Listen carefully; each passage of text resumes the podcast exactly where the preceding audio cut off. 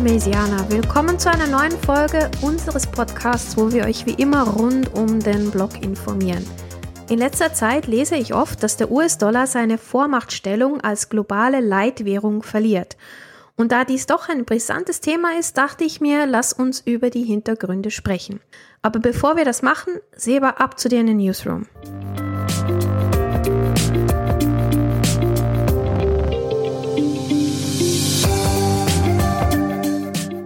Ja, hallo zusammen. In den letzten zwei Wochen war es eigentlich relativ ruhig. Mhm. Schon sehr überraschend. Keine Skandale, keine neuen Verhaftungen von Kryptoflüchtigen. Was ist denn hier los? Naja, also wir sind ja schon froh, wenn es ein bisschen ruhiger in der Kryptowelt zu und her geht. Ja, da bin ich auch froh. es ist halt ein bisschen ungewohnt, ne? Sonst ist einfach immer ein bisschen mehr Action und jetzt ist es sehr ruhig. Obwohl man munkelt, dass FTX wie ein Vampir aus dem Grab steigt und dann vielleicht wieder sein Unwesen treibt. Oh mein Gott. Ja, wir werden diese untoten Kryptobörsen im Auge behalten. Bis jetzt gibt es noch nichts Konkretes und nur diese Gerüchte. Dann hatte es ein paar technische Erfolge bei Ethereum, wie das letzte Mal schon angekündigt. Das Ethereum Chapella Upgrade, das ist eine Kombination aus Shanghai und Capella, verlief reibungslos. Wieder mal super. Ethereum sind wir ja gewohnt, dass sie das eigentlich immer technisch sehr gut hinkriegen. Und wir sehen Ethereum zum ersten Mal seit fast einem Jahr wieder über 2000 US-Dollar. Ja, es ist schon schön. Es geht generell wieder aufwärts. Uhu. Ethereum über 2000 und Bitcoin klettert auf über 30.000 US-Dollar. Und jetzt sogar Cardano ist aus seinem Dornröschenschlaf erwacht. Die Cardano-Netzwerkaktivitäten nehmen auch wieder zu.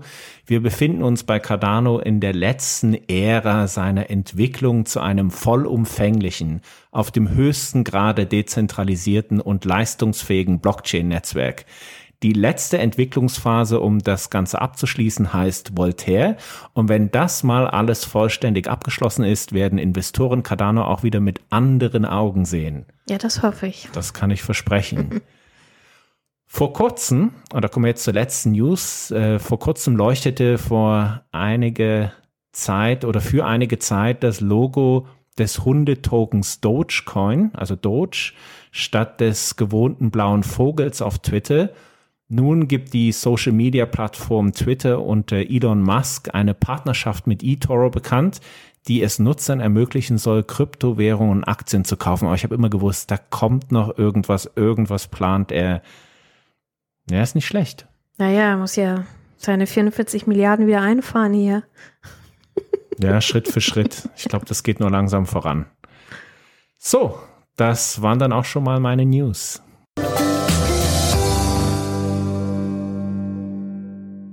Das ganze Thema US-Dollar ist in der herkömmlichen Presse nie so häufig aufgetaucht wie in den letzten Wochen.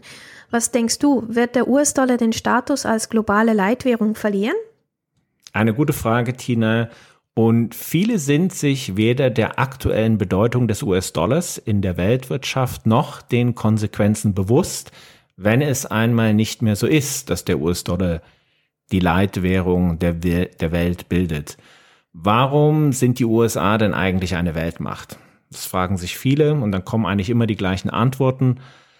Da hört man ganz oft, weil sie die weltgrößte Wirtschaft haben, weil sie in vielen Schlüsseltechnologien die Nase vorn haben und weil sie die größte Militärmacht sind und weltweit Militärbasen haben wie keine andere Nation auf der Welt. Ja, das ist auch alles völlig richtig, aber kaum beachtet wird die Rolle des US-Dollars. Die Macht der USA ist sehr eng mit dem US-Dollar als Leitwährung verbunden. Das ist wirklich so. Ja, ja, der US-Dollar. Es ist die weltweit meistgehandelste Währung. Warum hat er eigentlich eine so große Bedeutung? Die Verwendung des US-Dollars ist sehr vielseitig und er ist eben nicht nur die nationale Währung der USA. Weltweit kann der US-Dollar über einen Anteil von mehr als 60 Prozent der gesamten Anlagereserven verfügen. Da sprechen wir von Billionen von US-Dollar als Reservewährung. Und wie es dazu kam, darauf kommen wir bestimmt noch später zu sprechen. Außerhalb der Vereinigten Staaten wird der US-Dollar in 14 Staaten als gesetzliches und offizielles Zahlungsmittel geführt. Dazu gehören zum Beispiel Länder wie Simbabwe und auch unsere liebes kleines El Salvador. Oh, El Salvador. Die haben ja aber auch äh, Bitcoin als gesetzliches Zahlungsmittel. Und wollen damit ihre Abhängigkeit zum US-Dollar verringern, weg vom US-Dollar hin zum Bitcoin. Aber bis jetzt spielt der US-Dollar noch eine wichtige Rolle in El Salvador. Mhm. Dann gibt es weiterhin sieben Staaten, die den US-Dollar passiv als Zahlungsmittel verwenden. Dazu gehören zum Beispiel die Malediven. Dann gibt es weitere 19 Staaten, die ihre Landeswährung an den US-Dollar koppeln. Da haben die Landeswährungen einen fixen US-Dollar-Wechselkurs. Ein Beispiel wäre der Bahrain Dinar. Gibt es aber noch viele andere Beispiele. Wenn man mal in ärmere Länder gereist ist, dann nimmt man dort auch gern den Dollar also ich habe diese Erfahrung definitiv gemacht. Ich war zum Beispiel mal in Moldawien und sobald die Leute merken, du bist ein Tourist, dann geben sie den Preis gleich mal in US-Dollar an und bestehen auch darauf, dass man in US-Dollar zahlt. Ich hatte natürlich keine Dollar dabei. Du Armer. Ja, die Armen. Also mir tat das jetzt nicht leid. Ich habe generell immer nur die jeweilige Landeswährung dabei. Aber in Südafrika haben sie gerne Dollar genommen. Äh, da kann ich mich noch äh, dran erinnern. Was auch noch sehr populär ist, wenn du zum Beispiel als Expat für eine internationale Firma, sagen wir mal in Asien arbeitest, und das nicht gerade Japan ist, dann gibt es oft die Möglichkeit, das Gehalt statt in der Landeswährung in US-Dollar zu erhalten. Mhm. Aber lohnt sich das im Endeffekt? Kommt immer ganz darauf an. In aufstrebenden asiatischen Ländern lohnt es sich eher in der Landeswährung bezahlt zu werden und viele haben es dann auch bereut, dass sie den Vertrag mit einem US-Dollar-Gehalt unterschrieben haben, das ist dann halt Pech. Mhm. Aber es ist eben üblich. Ne? Man bietet das den äh, Mitarbeitern an. Und äh, arbeitest du zum Beispiel auf hoher See, dann erhältst du sowieso dein Gehalt immer nur in US-Dollar. Mhm. Also hoher See, meinst du damit Kreuzfahrtschiffe oder was? Ja, zum Beispiel bei Reedereien im Allgemeinen oder als Angestellter bei Frachtschifftunternehmen, da ist immer alles Dollar. Mhm. Gibt's nichts anderes.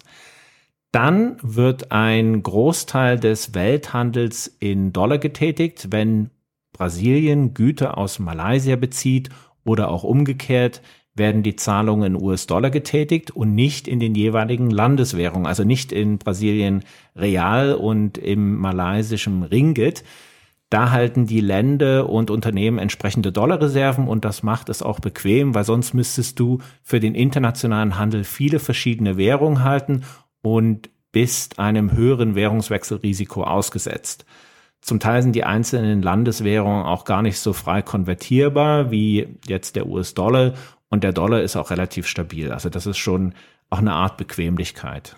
Viele Preise werden auch über den US-Dollar notiert. Einige Rohstoffe werden nur in US-Dollar am Weltmarkt gehandelt. Dazu zählt auch Erdöl. Und mal sehen, ob das so auch bleibt. Hm, hm, hm. Aber sag mal, Seba, wie ist es denn eigentlich dazu gekommen, dass der US-Dollar so eine Vormachtstellung ausbauen konnte? In der jüngeren Geschichte, also im Zeitalter des Fiat-Geldes, war eigentlich der britische Pfund die Leitwährung. Und das ist auch ganz klar, das British Empire hatte bis zu den Weltkriegen nicht nur die halbe Welt beherrscht, sondern auch ein riesiges Finanz- und Handelszentrum aufgebaut was es zur damaligen Zeit noch nie zuvor gegeben hat und Großbritannien zur unumstrittenen Finanzmacht machte.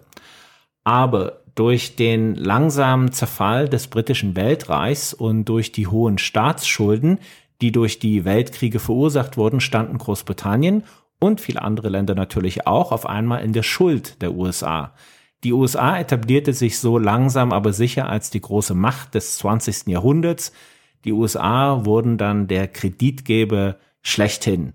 Die USA verfügten schon Anfang des 20. Jahrhunderts über die mit Abstand größten Goldreserven der Welt und um diesen Vorteil weiter auszubauen und sich den weltweiten Absatz ihrer Waren zu sichern, hegten sie einen kühnen Plan. Bretton Woods. Bretton Woods for American Goods. Genau so. Wir laden einfach mal 42 Länder in einen beschaulichen Skiort an die Ostküste ein und überzeugen alle zum Goldstandard zurückzukehren, indem wir den Goldpreis pro Feinunze auf 35 US-Dollar festlegen und alle anderen Währungen an den US-Dollar binden, indem man einen festen Wechselkurs vorgibt. Und schwupps wurde der US-Dollar nach 1944 zur einzigen Leitwährung der Welt. Also ich hätte dagegen protestiert. Ich auch, aber das war alles so eine Schauveranstaltung. Großbritannien und die USA hatten sich vorher in geheimen Meetings bereits abgesprochen. Das war alles schon abgemachte Sache. Und dem Rest der kapitalistischen Welt hat man das dann einfach aufgezogen. Hm. Das hatte dann zur Folge, dass man außer die Sowjetunion und ihre Bruderstaaten die ganze Welt mit Waren aus den USA und der US-Dollar-Währung überschwemmen konnte. Ganz wichtig ist dabei, dass auch nach dem Beschluss die Zentralbank der USA, also die Federal Reserve oder wie ich sie immer nenne, die Fed, die einzige Institution blieb, die den US-Dollar überhaupt herausgeben konnte. Ja, aber das lief jetzt nicht so ganz demokratisch ab. Nicht wirklich. Mm. Apropos undemokratisch. Die Idee einer globalen Leitwährung stammte gar nicht aus den USA, sondern von Walter Funk, dem Reichswirtschaftsminister unter Adolf Hitler. Er träumte von der Reichsmark als globale Leitwährung. Interessant. Nun hatte Amerika den US-Dollar als Leitwährung etabliert. Aber den Goldstandard gibt es heute nicht mehr. Den hatten die Amis dann unter Nixon aufgehoben. Genau, die Amerikaner hatten damit dann auch ein großes Problem.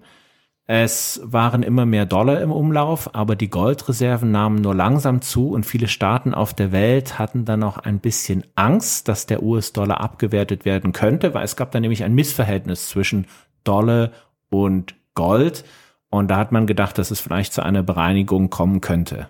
Hm. Und dann wollten die Länder ihre Dollar natürlich in Gold umtauschen, weil sie Angst hatten, dass der Dollar an Wert verliert und das Gold aufgewertet wird. So ist es. Die Nachfrage an Gold stieg und der Bedarf an Gold konnte irgendwann nicht mehr befriedigt werden. Präsident Nixon ließ im August 1971 die Bombe platzen und entkoppelte den US-Dollar vom Gold. Damit war der Nachkriegsgoldstandard nach Bretton Woods für immer Geschichte. Am Anfang hatte Nixon noch davon gesprochen, dass er die Bindung an Gold nur temporär aufhebt. Aber bis heute ist der Goldstandard nicht mehr zurückgekehrt. Und was bedeutete, dass nun für die Länder, die so viele US-Dollar-Reserven hatten, weil letztendlich war US-Dollar bis 1971 ja genauso gut wie Gold. Man musste ja gar kein Gold als Reserve halten. Ja, das war für diese Länder dann auch nicht wirklich schön und es hat zu großen Turbulenzen am Währungsmarkt geführt und hatte zwei wesentliche Konsequenzen. Zum einen die Entkopplung vieler Währungen vom US-Dollar. Es gab dann keinen festen Wechselkurs mehr. Dann zum anderen die Empfehlung der Weltbank, keine Währung mehr an physisches Gold zu binden. Mit der Aufhebung des Goldstandards basiert eine Fiat-Währung wie der Euro, der Dollar oder der Franken im Wesentlichen auf das Vertrauen auf den Staat. Einfach nur darauf, auf Vertrauen. Es hat den Dollar auch dann über Jahre abgewertet. Der Dollar hat zum Beispiel gegenüber dem Schweizer Franken seit Bretton Woods ein Vierfaches an Wert verloren. Und auch gegenüber vielen anderen Hauptwährungen hat der Dollar an Wert verloren. Was es aber nicht gebrochen hat, ist die Vormachtstellung des Dollars. Der Dollar hatte als Währung bis dahin den letzten Winkel der Erde durchdrungen und konnte nach wie vor als Druckmittel eingesetzt werden, dass die USA ihre wirtschaftlichen Interessen durchsetzen konnten. Daran und, hat sich nichts geändert. Aha. Und damit auch das so bleibt, haben die USA während der Ölkrise der 70er Jahre einen weiteren Coup gelandet. Wie kam es genau zum Petrodollar? Ja, Öl ist das Blut der Wirtschaft. Das ist leider so. Aus Öl gewinnt man nicht nur diese Kraftstoffe wie Diesel, Benzin oder Kerosin, sondern es dient als Grundstoff in der chemischen Industrie, um Medizin, Plastik und andere Stoffe herzustellen. Öl ist mit Abstand der wichtigste Rohstoff und die Saudis haben sehr viel davon. Mhm. Das Königshaus von Saudi-Arabien saß auf sehr viel Öl, war aber militärisch sehr schwach und lag oft im Clinch mit den Nachbarstaaten. Also haben die USA den Saudis ein Angebot gemacht und gesagt, passt mal auf, wir geben euch Sicherheitsgarantien, wir beschützen euch vor potenziellen Angreifern und ihr sorgt einfach dafür, dass man euer Öl nur in Dollar zahlen kann. Kommt jemand und will euer Öl, verkauft ihr das bitte in Dollar. Dann haben die Saudis gesagt, ja, ja, das klingt eigentlich gut, machen wir doch glatt und haben ihre Währung an den US-Dollar gekoppelt und beim Export von Öl immer nur US-Dollar als Zahlungsmittel entgegengenommen. Und dann kam es letztendlich noch dazu, dass alle anderen ölexportierenden Länder ihr Öl auch in Dollar verkauften und trarara, das Petrodollar-System war da. Okay. Eigentlich, wenn ich ganz ehrlich bin, ich habe ganz lange nicht gewusst, dass es den Petrodollar gibt. Ich habe das erste in letzter Zeit gelernt. Äh Wo es wieder aufgekommen ist. Mhm. Doch, doch. Das, ähm, das hört man eigentlich relativ oft, aber im Endeffekt, es ist einfach etwas, womit wir ja schon aufgewachsen sind, was es gab mhm. einfach nie was anderes und da denkt man dann auch nicht so oft nach. Warum ist das so? Warum kann man Öl nur in Dollar kaufen? Es ist eben so, wie es ist. Ja, eine kleine Umfrage für unsere Maysianer. Wart ihr euch dessen auch bewusst? Und äh, schreibt uns doch eure Meinung in den Kommentaren rein. Ja, das würde mich jetzt auch interessieren. Ja, das würde mich jetzt wirklich interessieren. Ja, und jeder braucht natürlich Öl und dann hat natürlich wieder US-Dollar halten müssen, um dann auch für das Öl bezahlen zu können. 2 zu 0 für die USA und den US-Dollar. Ja, die Saudis wurden dadurch märchenhaft reich. Das muss man auch sagen. Mhm. Und den USA ermöglichte es noch mehr Schulden zu machen, da die weltweite Nachfrage nach US-Staatsanleihen unglaublich hoch war, da die Welt die US-Dollar brauchte, um Öl zu kaufen. Damit konnten die USA dann auch die Kriege finanzieren und viele andere Sachen auch. Das Petrodollar-System hat es ermöglicht, dass die USA einen riesigen Schuldenberg anhäufen können, ohne dabei wirklich in Probleme zu geraten. Bis jetzt zumindest. Ja, du sagst es, bis jetzt. Und man liest ja in den Nachrichten, dass China das Petrodollar-System angreifen möchte. Aber auch hier noch ein kleiner Einwurf. Ich finde, es wird zu wenig darüber berichtet. Ja, es wird fast gar nicht in den ja. äh, Massenmedien darüber mm, berichtet. So 20 Minuten obwohl Blick es, oder sonst was. Obwohl das eigentlich ein sehr großes Ereignis ist, ja. weil China und Saudi-Arabien haben einen Öldeal vereinbart, der es China ermöglicht, Öl aus Saudi-Arabien gegen Zahlung in chinesische Yuan zu beziehen. Mhm. Und da hat China die Bombe platzen lassen, obwohl man mit der Nachricht in den Massenmedien, wie du schon sagst, eher verhalten umgeht. Ja. China ist zusammen mit Japan der größte Gläubiger der USA und diese Abhängigkeit will es reduzieren. Und der erste Schritt ist die Schaffung des Petro-Yuan-Systems. Weg vom Dollar. Ja, China hat doch sicherlich noch was auf Lager. Was plant China denn noch so? Ja, China möchte den Dollar weniger im Handel nutzen und hat kürzlich mit Brasilien einen Vertrag unterzeichnet, dass der Import und Export in landeseigenen Währungen statt in US-Dollar beglichen werden. Also man zahlt dann in Yuan und äh, brasilianische Real. Hm. Sowohl Brasilien als auch China sind Kernmitglieder der BRICS das eine wirtschaftliche Gemeinschaft aus Brasilien, Russland, Indien, China und Südafrika bildet. Viele andere Staaten sind mit BRICS assoziiert oder wollen BRICS beitreten. Saudi-Arabien ist zum Beispiel ein Land, das gerne beitreten möchte. Die BRICS-Länder sind ja mehr oder weniger keine Freunde der USA. Kann das die USA jetzt wirklich unter Druck setzen? Auf alle Fälle. Weil all diese Länder sind Rohstoffländer, also sind unheimlich rohstoffreich und haben das Potenzial, Rohstoffkartelle zu bilden. Dann sehen wir im Westen allgemein betrachtet ganz schön alt aus. Oh ja. Würde ich sagen. Mhm. Also wenn sie das wirklich machen. Diese Länder wachsen an Wirtschaftskraft, also diese BRICS-Länder äh, wachsen enorm. Und trotz der ganz unterschiedlichen Kulturen und Interessen verfolgen die BRICS-Staaten ein Interesse. Und das ist von den USA und vom US-Dollar unabhängiger zu werden. Und das ist es wirklich, was sie momentan einfach zusammenschweißt. Die BRICS-Staaten arbeiten an einem eigenen Zahlungsverkehrssystem und sogar an einer eigenen BRICS-Währung. Wow. Zahlungen im Welthandel laufen zum Großteil über SWIFT und zum Großteil in US-Dollar. Wenn das irgendwann nicht mehr so ist, dann bekommt die USA ein Problem. Dann wird nicht nur der US-Dollar abgewertet, sondern dann sind wirtschaftliche Sanktionen fast wirkungslos. Die USA kann aktuell noch die internationalen Dollarströme kontrollieren und Einschränkungen. Man kann, wie jetzt bei Russland, die US-Dollar-Reserven einfrieren und die russischen Banken vom SWIFT-Netzwerk abhängen.